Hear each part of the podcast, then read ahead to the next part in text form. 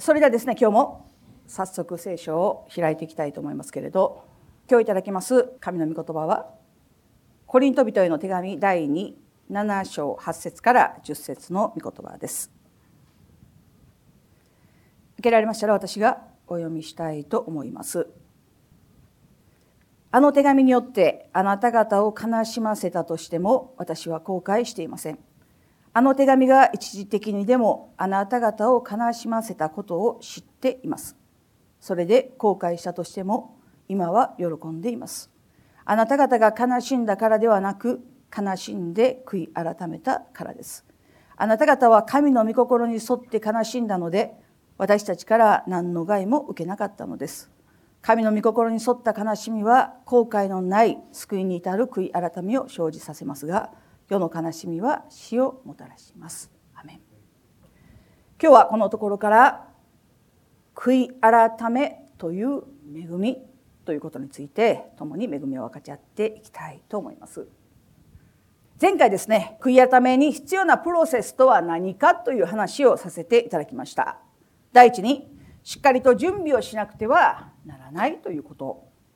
その準備とは神様の助けがなかったら私たちは正しく悔い改めることなんてできないんだということをまずしっかりと認めるということから始めなくてはならない。2番目に自分自身をよく吟味して神様に心を探っていただかなくてはならないということです。3番目自分の良心という神の声に耳を傾けて従う準備をしなくてはいけないということ。4番目に自分が行った行為に対して適切な責任を取るという覚悟が必要だという話をさせていただきました。今日はこの続きそして悔い改めるということについて3回にわたってメッセージをしてきましたけれど今日はその総括になります。悔い改める時に一番問題となるのは何か？それは私たちの罪に対する感覚がすでに歪められているということです。一つの実話をご紹介したいと思います。南北戦争歴史家のジェームズ・マクファーソンはジェームズ・ハモンドという下院議員と州知事の両方に就任していたことのある大農園所有者について書き記しています。開くことのない野心を持ち熱烈な奴隷制の支持者だっただけではなくハモンドは性的にも貪欲でした。彼は1839年にサリーという18歳の女性奴隷とその女性の赤ん坊の娘ルイーザを購入しました。そしてサリーを妾とし何人かの子供を設けました。そしてルイーザが12歳になると今度はルイーザも妾にしさらに何人かの子供を設けました。ハモンドはさらに裕福な義理の兄弟であるウェイド・ハミルトンの13歳から18歳の4人の娘たちのことも性的に虐待していました。ハミルトンがそのことを公にすると言って脅した時ハモンドの政治生命は終わりそうになりましたがそれも一時的なことに過ぎませんでした。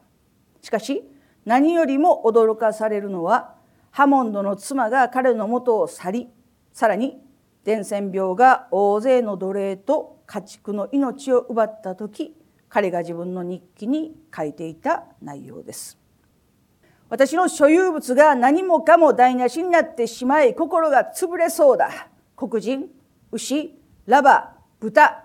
私の周りのあらゆる命あるものが呪われた運命のもとにあるかのように。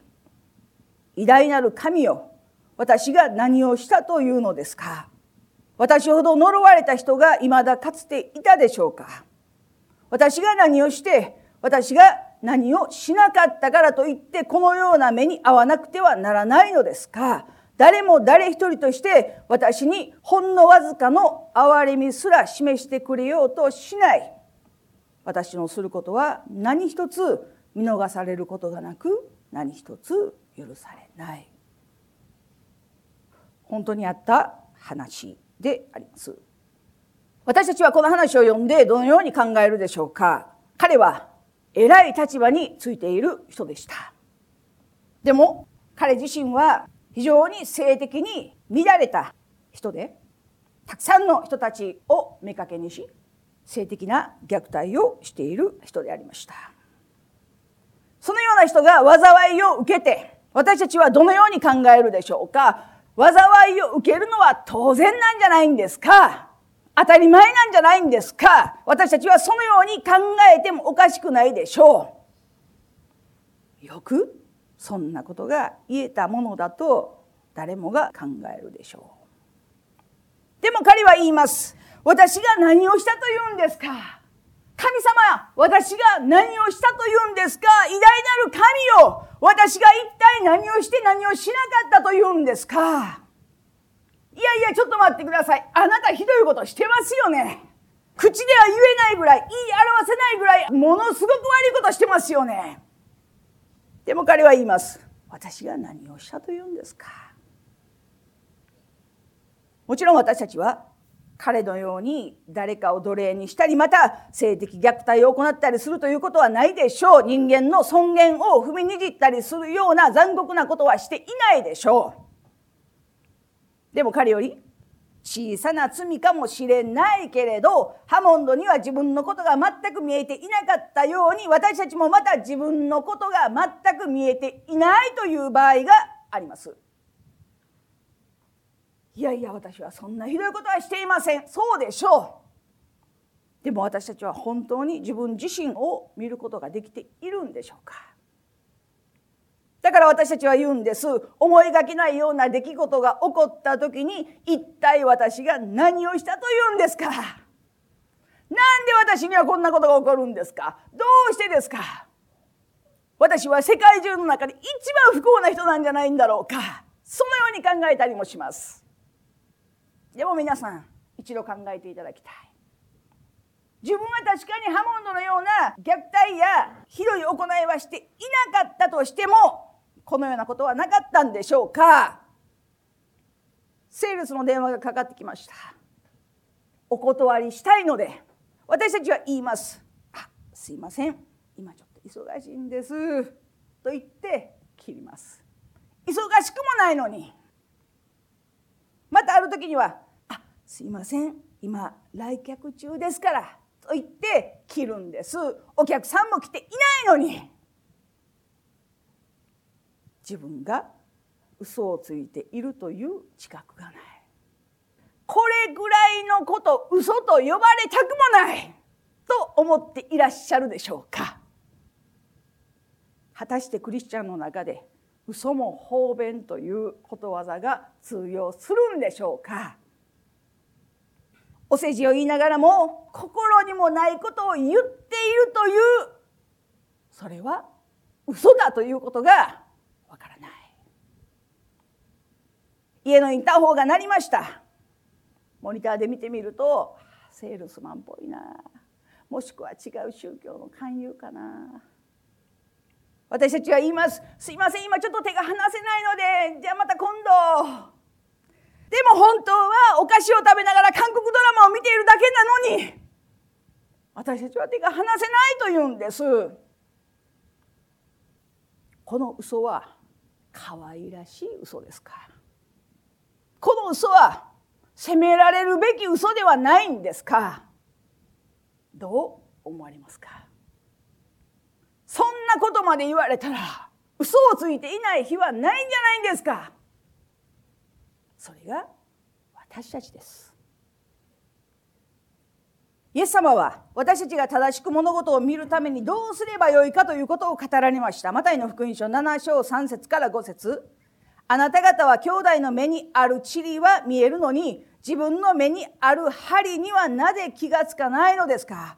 兄弟に向かってあなたの目から塵を取り除かせてください。とどうして言うのですか？見なさい。自分の目には針があるではありませんか。偽善者よ。まず自分の目から針を取り除きなさい。そうすればはっきり見えるようになって兄弟の目から塵を取り除くことができます。針というのは建物の針のことです。建物を支える柱のことです。その針が目に刺さっているのにどういう状態か分かりますか？何にも見えない状態ですよ。針が刺さっているんですから。でもその人は言うんです。あなたの目にちっちゃい塵があるように見えるんだけど人が見たらどう思いますか？神様見たらどう思いますか？いやいやあなたが人の塵の話している場合じゃないんじゃないんですか？あなたの目にある針を取ってください。そっちの方が問題です。そっちの方が大変です。でも私たちは自分の目に針あることがわからない。人の塵ばっかり気にしてるから。立法学者やパリサイ人たちは売春婦や酒税人の罪はよく見ることができました。でも自分たちは彼らのような罪人ではないと考えていました。でもイエス様は立法学者やパリサイ人たちが自分の罪を認めないことに対して激しく非難されました。マタイの福音書の中では何度も何度も偽善な立法学者パリサイ人偽善な立法学者パリサイ人と語られています。マタイの福音書の9章41節を見るとイエスは彼らに言われた。もしあなた方が盲目であったならあなた方に罪はなかったでしょう。しかし今私たちは見えると言っているのですからあなた方の罪は残ります。口語訳聖書を見るとイエスは彼らに言われた。もしあなた方が盲人であったなら罪はなかったであろう。しかし今あなた方が見えると言い張るところにあなた方の罪があるって。この御言葉の意味はこういうことです。パリサイ人たちや立法学者たちは自分たちは見えると考えていました。すなわち真理分かっている。神様知っています。教えています。罪私たちには関係がありません。彼らは全てのことにおいて知っています。分かっています。大丈夫です。私たちに問題はありません。そのように言い張っていました。でも本当は真理とは何かということが全く分かっていないものであり神様を全く知らないものでありまさに罪のただ中にいるものなんですよとイエス様は言われたんです。実際的に彼らはメシアが目の前にいるのに自分たちが待ち望んでいたメシアが目の前にいるのに彼らを殺したのは誰ですか？立法学者パリサイ人たちが先導してイエス様を殺しました。分かっています。知っています。私たちは大丈夫です。と言っている人たちがイエスを殺しました。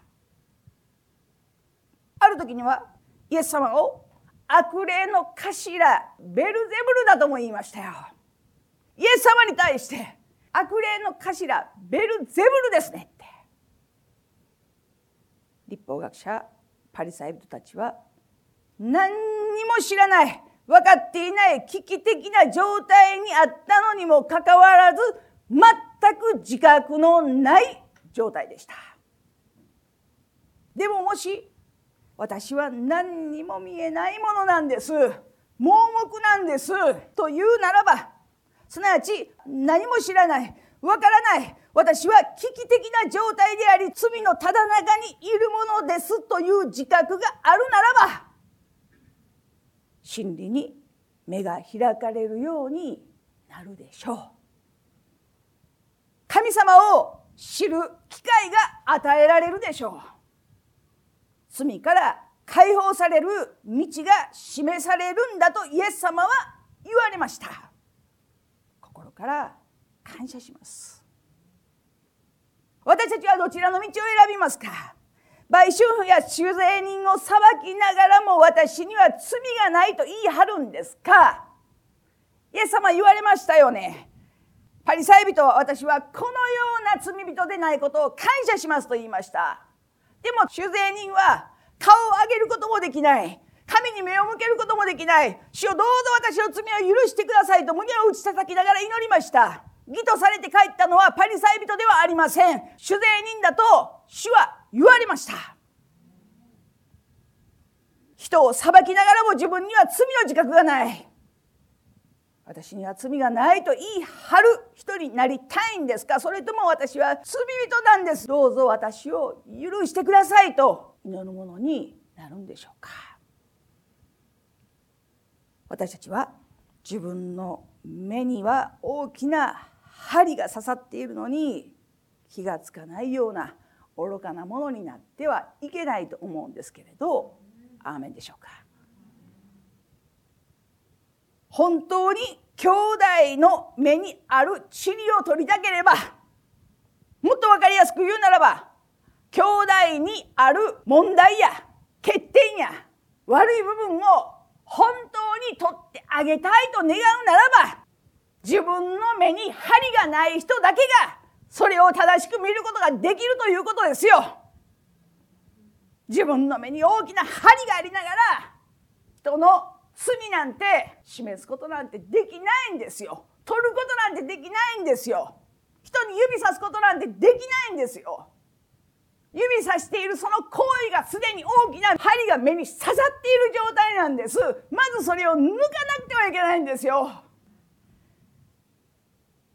神様の前にへり下って砕かれた魂を持って自分の目にある針をどうぞ取り除いてくださいと祈れるものになりたいと心から願うんですけれどアーメンでしょうか？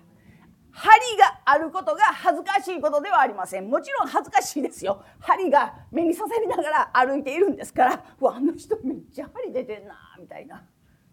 振り向いたらバーンって当たるみたいな。その人の行くところ行くところパンパンって針が振り回っているような。そんな人が恥ずかしいのではありません。本当に恥ずかしいのは自分の目の中に針があるということが分かっていない人です。罪の針を振り回しながらみんながキャーわーとか言ってんのに「え何なん？何言うてんの?」でも私たちは時々そんな恥ずかしいことをしてしまう愚かなものですだから悔い改めが要なんですよ。罪に対していつも2つの問いかけをする必要があります。一つはなぜ私はこんなことをしてしまったんですかということ。2つ目は罪の結果何が起こったんですかということです。なぜ私はこんなことをしてしまったんですか。なぜ私はスピード違反をしてしまった時に私は絶対に制限速度を守っていましたと言い張ってしまったんですか。自分ではスピード違反をしていると分かっているのに。それは罰金を払いたくないからですか。それとも点数を引かれたくなかったからですか。それとも隠れて出てくる警察に腹が立つからですか。それとも警察がただ単に嫌いなだけなんですか。なぜ私はこんなことをしてしまったんですか。なぜ私は他人の悪口を言ってしまったんですか？その人に嫉妬していたからですか？自分と比較して負けたように感じたからなんですか？それともただ単にその人が嫌いだからなんですか？なぜですか？なぜ私は家にあった飾り物のお皿を割った時にボンドでくっつけて知らないふりをしてしまったのか？怒られるのが怖かったからなのか？それとも怒られるのが怖かったからなのかそれともただ単に怒られるのが怖かったからなのか冗談のように話をしていますけれどなぜ私はこんなことをしてしまったんですかという問いかけは非常に重要なことです。なぜならば時として罪は私たちの欲求に対して深く結びついているからです。罪とは何か。それは私たちの正当な欲求を不当な方法で満たそうとすることです。もう一度言います。罪とは何ですか？それは私たちの正当な欲求を不当な方法で満たそうとすること。それが罪です。私たちは時々ああこれが欲しいなと思います。あれを買いたいなと思います。でもそう思うこと自体がああ自分って肉の欲に満たされてんなと責めることではありません。以前私に相談をしてこられた方がいらっしゃいました。昔の話ですけれど「先生私は日銭のカタログを見ることをやめることができません。どうか私のために祈ってください」と言ってこられた方がいらっしゃいました。私は言いました。日銭のカタログを見ることが何が悪いんですか？見たらねああいいなあこれもいいなと思ってしまってこんな肉に満ちた私の罪を許してください。いろんなものを見たら欲しくなるのは人間の欲求です。それは罪でも何でもありません。欲しいと思うものがある。だから一生懸命働いてお金を払ってそれを買います。目標を持って働いて買います。これは正しい欲求を正しい方法で手に入れることです。でもこれが欲しいあれが欲しいだから奪ってでも手に入れようとすることそれが罪です。あれも欲しいこれも欲しいと思っているものを誰かが持っていてそれをひたすら羨むことそれが罪です。性的な欲求を抱くことはそれ自体が罪ではありません。人間が持つ正当な欲求です。その正当な欲求を夫にまた妻に向けるならばそれは正当な欲求を正当な方法で満たした結果になります。罪を問われることは何もありません。でも性的な欲求を他の女性や男性に向けるならばそれは会員であり罪なんです。イエス様言われました。心の中でみだらな思いを持っただけでそれは罪なんですよって。罪とは正当な欲求を不当な方法で満たそうとすることだと理解していただけたでしょうか。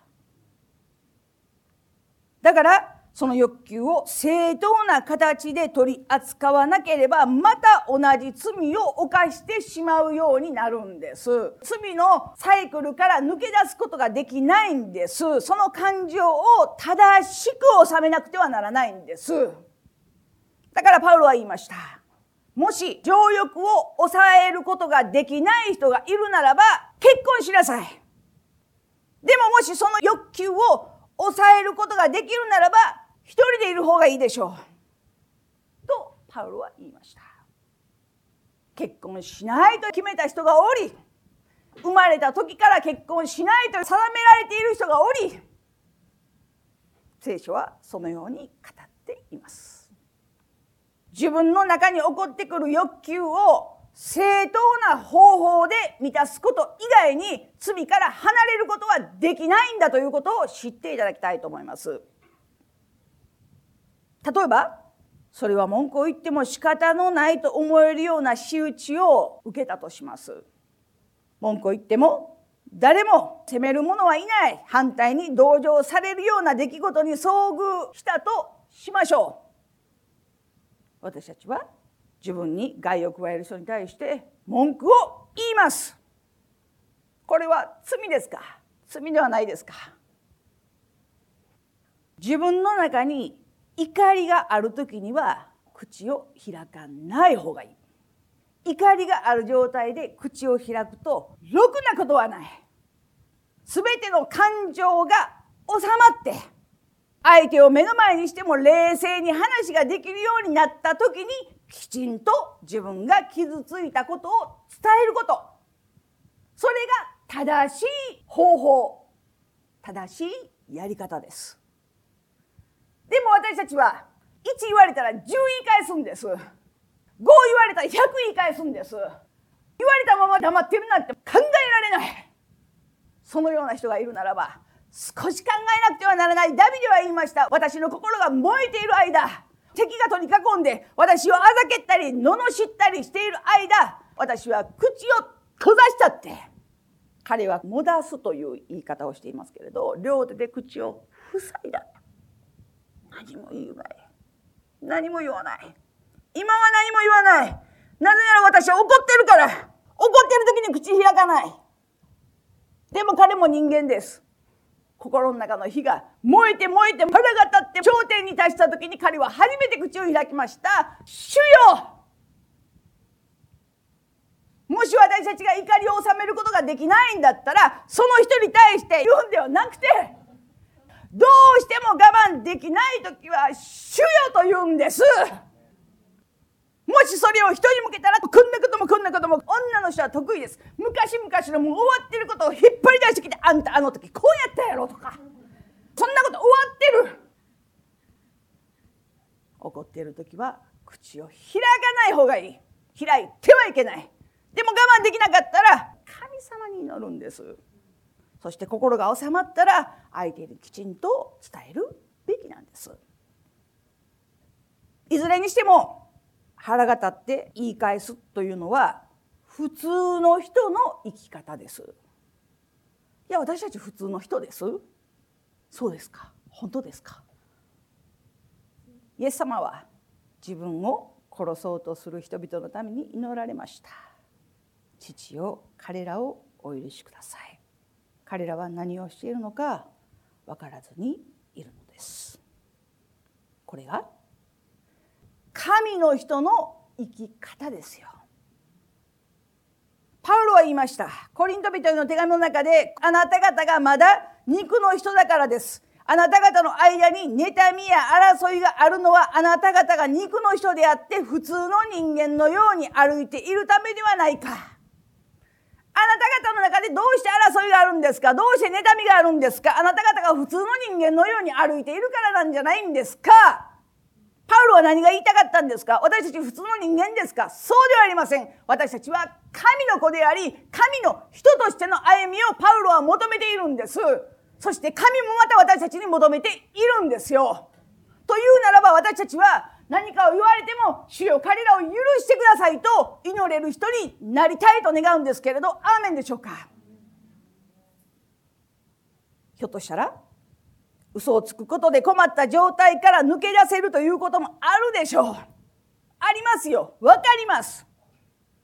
手っ取り早く嘘をついてしまったら楽な時もありますよ。でもどんな時でも正直であることを選ぶべきなんです。なぜならば私たちは神の人だから。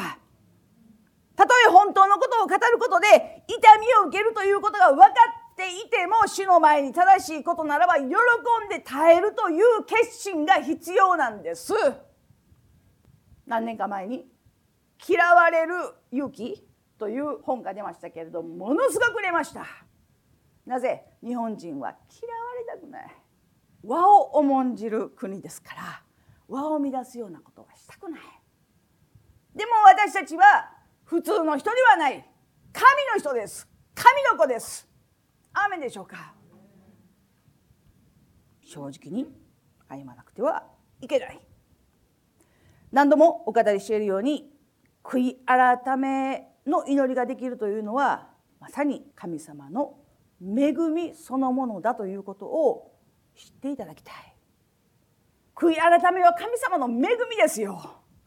悔い改めが迫られる時それは神様の恵みが望んでいる時なんです。メッセージを聞いてまた聖書を読んだり祈ったりしている中でひどく責められているように感じる時私たちは素直に悔い改めるならば神の豊かな恵みを受けることができるんです。ヤコブは言いました。神に近づきなさい。そうすれば神はあなた方に近づいてくださいます。罪人たち、手を清めなさい。双心の者たち、心を清めなさい。嘆きなさい。悲しみなさい。泣きなさい。あなた方の笑いを悲しみに喜びを憂いに変えなさい。この御言葉は災いの御言葉でしょうかこの御言葉は私たちにとって憂鬱な御言葉でしょうかこれは恵みの御言葉です。神様に近づきなさい。そうすれば神はあなた方に近づいてくださいますよ。でも神様を見ることはできません。神に近づきなさい。じゃあどこ行ったらいいんですか？ある人は教会に通うことが神に近づくことだと考えています。牧師の言うことを聞くことが神に近づくことだと考えています。奉仕を一生懸命することが神に近づくことだと考えています。でも聖書は何と言っていますか？神に近づきなさい。そうすれば神はあなた方に近づいてくださいます。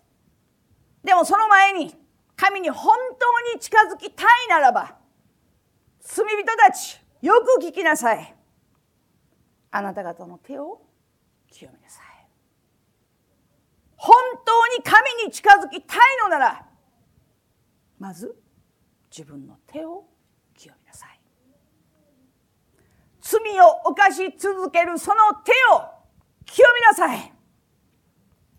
双心の者たち心を清めなさい。こっちで言っていることとあっちでやっていることが違う人たちを心を清めなさい。思っていることと話していることが全然違う人心を清めなさい。その手が清められるためだったらいくらでも嘆きなさい。その心が清められるためだったらいくらでも悲しみなさい。泣きなさい。笑っている場合ではありません。自らの罪のゆえに悲しみなさい。これがこの御言葉の意味です。喜んでいる場合ではない。自らの罪のために憂いなさいこれは大きな恵みです悔い改めの大前提は神はすでに私たちを許しておられるということだからです。私たちは神様に許しを請うために祈ります。悔い改めます。でも神様はすでに私たちを許しておられます。じゃあなぜ悔い改める必要があるんですか？告白する必要があるんですか？聖書は言います。神に近づきなさい。そうすれば神はあなた方に近づいてくださいますよ。すなわち悔い改めること自体が神に近づく行為なんだと聖書は教えているんですよ。どうやったら神に近づいたらいいんですか？どうすることが神に近づくことなんですか？私たちが犯している日々の罪の悔い改めをしなくてはならないその行為自体が神に近づく行為なんだと聖書は教えているんです。ある人は祈ることによって私は神様に近づきますという方もいらっしゃるでしょう。それはいいと思います。聖書を読むことによって私は神様に近づきますという方もいらっしゃるでしょう。それもいいと思います。礼拝を通して賛美を通して私たちは神様に近づきますという方もいらっしゃるでしょう。それもいいと思います。でももし罪が神様との関係を遮っていたら祈ることや聖書を読むことや礼拝や賛美は思うような力を発揮することができないんじゃないかなと思いますよ。神に近づきたいのならまた神に近づいてほしいのならば私たちはまず悔い改めることから始めなくてはならないと思うんですけれどアーメンでしょうか。ただ私たちは悔い改めるだけではいけない。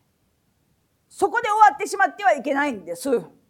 罪を悔い改めるということと神はその罪をすでに許してくださっているという神様の恵みの両輪をしっかりと保つ必要があると思うんですけれどアーメンでしょうか？もしこの両輪がしっかりとバランスよく保っていなければ罪を悔い改める罪を悔い改めるああ私はなんて罪人でクリスチャンとしてふさわしくないもので教会になっていくことができないというような方向に行ってしまうんです。でも神様の恵み、神様の許し、神様の憐れみだけだったら、ああ、何をしても大丈夫じゃないんですか。罪を犯しても神様許してくださってるんですから、大丈夫、大丈夫という方向に行ってしまうんです。だから私たちは、罪を罪として悔い改めそして神はすでに許してくださっているというこの信仰のバランスが必要なんだと思うんですけれどアーメンでしょうか。最後にパウロは悲しみには2種類あると言いました。一つは神の御心に沿った悲しみです。それは私たちを真の悔い改めへと導き解放を与え命を与える神様の恵みの悔い改めです。でももう一つの悲しみは世の悲しみです。この世の悲しみは命ではなくて私たちに死をもたらすものです。時として神様の御心に沿った悲しみは静かな小さな声で語られることが多い。そしてその声が私たちの心をつつくんです。神様だから激しく語ってくださったらいいのにと思うけれど私たちが心を静めて神に耳を傾けなくては聞こえないような小さなささやきで語られます。私たちの心をつつきます。それが良心の呵責であり精霊の導きでもあります。ある時精霊様は語られます。今話した言葉は相手を傷つけたんじゃないんですか。今の言い方はちょっときつかったんじゃないんですか。言って謝った方がいいんじゃないんですか。続きます。私たちの両親に続きます。そんな時に言い訳をしないで「でもね」とか「あの人がね」とかそうじゃなくて精霊はその人に語っているんですから。精霊は私に語っているんですから私がそれに従うか従わないかです。その人に問題があるならばその人に神が語られるか語られないかです。もし私の心に精霊がささやきとしてつぶやかれるならばつつかれるならば私はその続きにささやきに従わなくては言って謝った方がいいんじゃないですか。わかりました。従います。聖霊様は私たちに対して語られます。言って謝った方がいいよ。許しを得なさい。和解を得なさい。そして平安を得なさい。またある時聖霊様は語られます。私たちの心をつつきます。税金をごまかしているね。返還する必要があるよ。騙し取って得たお金ではなくて天の扉が開かれて与えられる神様からの富があるということを信頼しなさい。誘惑があります。いろんな誘惑があります。でも嘘で得たお金は神に祝福されたお金ではないということ。嘘を言いましたね。偽りを言いましたね。言って真実を語りなさい。ひょっとしたらそのことによって苦しい状況に立たされるかもしれないけれど神の人として真実を語りなさい。この世はあなたを憎むかもしれないけれど私もそうだったんだよと主は言われるでしょう。誰もがみんな一つ目の嘘は心が痛いものです。心に痛みを感じない嘘つきはいない。最初の嘘は必ず心に痛みがあるものです。なぜならば人は神によって作られた神のものだからです。でも一つ目の嘘より二つ目の嘘の方がつきやすい。なぜか両親の痛みが少し軽くなる。二つ目の嘘より三つ目三つ目の嘘より四つ目五つ目六つ七つ。いっぱい嘘をつくともはや何の痛みも感じない大嘘つきが出来上がります。そしてさらに超えると嘘をついているということすらわからなくなるんです。自分が語っている言葉が真実になるんです。もはや悔い改めることすらできない。両親の痛みのあるうちが恵みの時です。私たちは神の子神の人であるということを忘れないでいただきたい。そして世の光地の塩としての使命が与えられています。だから聖書は言います。この世と調子を合わせてはいけない。むしろ心を新たにすることによって自分を変えていただきなさいって。神様は追いきれない重荷を負わせる方ではないということを心から感謝します。逃れの道を必ず備えてくださっていることを心から感謝します。でも罪はそうではないんです。罪の重荷は時として追いきれないことがあります。そして追いきれない罪によってその人生がむちゃくちゃになってしまった人たちを何人も何人も見てきているんじゃないんですか。神の御心に歩んでいる限り必ず逃れの道が備えられているけれど悪魔に従って罪の道で歩んだその道には破滅や破壊しかないんですよ。だからこそ神は悔い改めるという恵みを与えてくださいました。罪の重荷を下ろす唯一の方法は悔い改めの告白にあるということを忘れないでいただきたいと思います。確かに悔い改めるということはそれ自体痛みがあることかもしれない。口にするのも嫌なぐらい。そんな罪を犯すこともあるでしょう。でもその告白はその告白の向こうには神様が許しという恵みを準備してくださっているんだということを忘れないでいただきたいと思います。私たちが罪の重荷を下ろした時神様は恵みの重荷を私たちに背負わしてくださることを心から感謝します。主は語ってくださいます。よく来たねって。罪の重荷を持ってよく来たねって。さあそれを下ろしなさい。私の恵みという荷を背負いなさい。さあ帰りなさい。解放されなさい。自由さい。喜びなさい。歌いなさい。それが悔い改めですよ。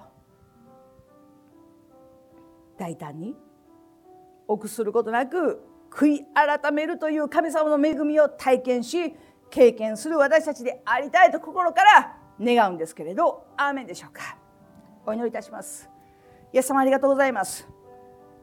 今日このようにしてあなたの恵みに預かることができることをありがとうございます。あなたは私たちを愛し私たちを導き私たちに豊かな恵みを注いでくださるお方であるということを心から感謝します。罪が責められる時私たちは喜びます。感謝します。そして素直にあなたの前に悔い改めます。あなたはその時私たちに豊かな恵みを注いでくださることを感謝します。全てを主に委ねます。どうぞ私たちの人生から神の前に悔い改めるというその道が閉ざされることがないように豊かな恵みの中へと私たちがとどまり続けることができるようにどうぞ導いてください。全てを主に委ねます。感謝して愛する主イエスキリストの皆によって祈ります。アメン